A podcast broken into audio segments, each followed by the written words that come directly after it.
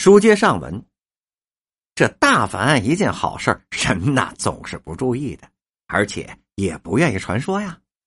至于是一件笑话，知道的便非常快了。这件事是由宋四儿口里说的，慢慢的那些官役呀也就都说开喽。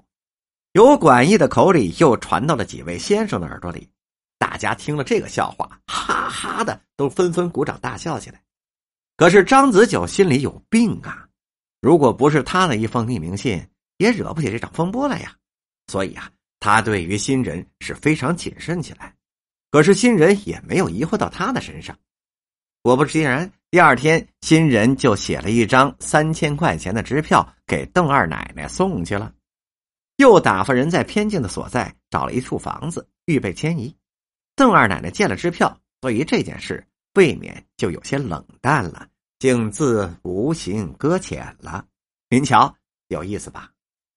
在笔者的书中啊，从也没有提起秀清了，以他的性格。在一般的读者已然了了，她虽说是一个妓女，但是跟普通妓女那是不一样的。她为什么坠落在火坑里呀？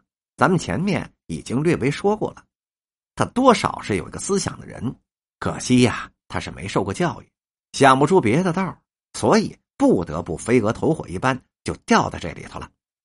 这也怨不得他呀。第一呢，他是家境贫寒，没有办法去受教育的；第二啊。这是社会国家的独课啊，连普通男子的教育还没人管呢，谁顾得上女的呢？再说了，这自革命以后，北京土著的人民是一天比一天的困苦啊。家里有女儿的，除了学戏便是下窑子，仿佛这两个行业倒是一种正常营生了。秀清只是一个寡母，已然是五十多岁了，家里还有一个小兄弟，才八九岁的模样。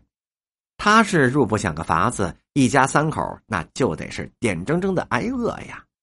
他实在想不出别的辙子来。北京的社会也许平民清清白白的活着惯了，那非得把你逼得一点廉耻都没了，不能有饭吃。秀清生在这里没辙呀，这是社会底层啊，这已然是不幸极了。他不下窑子，哪里还有挣饭吃的道呢？他自打操了这个行业。没有一天不憋气的，就他的性质实在是不适合干这种营业呀。久而久之，他就造成了自己的一身大病，这简直就成了肺结核的疾病了。他只用大烟泡提着那口气，论理儿呢，说他的姿色和言谈真是不可多得的。也许啊，许多人赶着跟他要好，无奈呀，就他那脾气非常的直溜。当他脾气好一点的时候啊。他什么人也都能周旋，不知道什么时候犯了他的脾气，想起啊，他就不乐意了。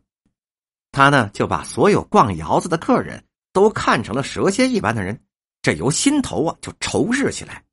他美美的咒那群人一样，对于什么那些议员啦、政客啦，是尤为的嫌弃。他说：“我到窑子里了，我失了贞节了，你们一个一个的跟我瞎献殷勤，你们想干嘛呀？”别以为姑奶奶我不知道，钱也舍不得花，首饰你们也舍不得给，甚至几千几万的你们想拿出来去占便宜，想赎我们呢？美死你们！把我们接出去是吧？给你们当小的？哼！当我们母女走到火炕的时候，失足坠落的时候，社会上怎么没一个援手的呢？假如那个时候有人召集我们一下，我们也不至于往这烂缸里转。什么叫转呢？如今人家一身清白都没了，成了公共的玩物了。这个时候你们充当救世主了，是不是啊？可惜呀，我们现在已经不是完全的人了。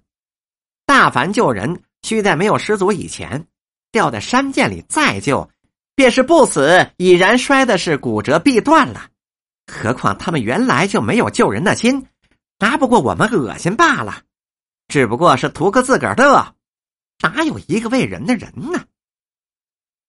他想想说说就气急了，虽然有些偏激，但是他一肚子的苦痛啊，也是可以想见的了。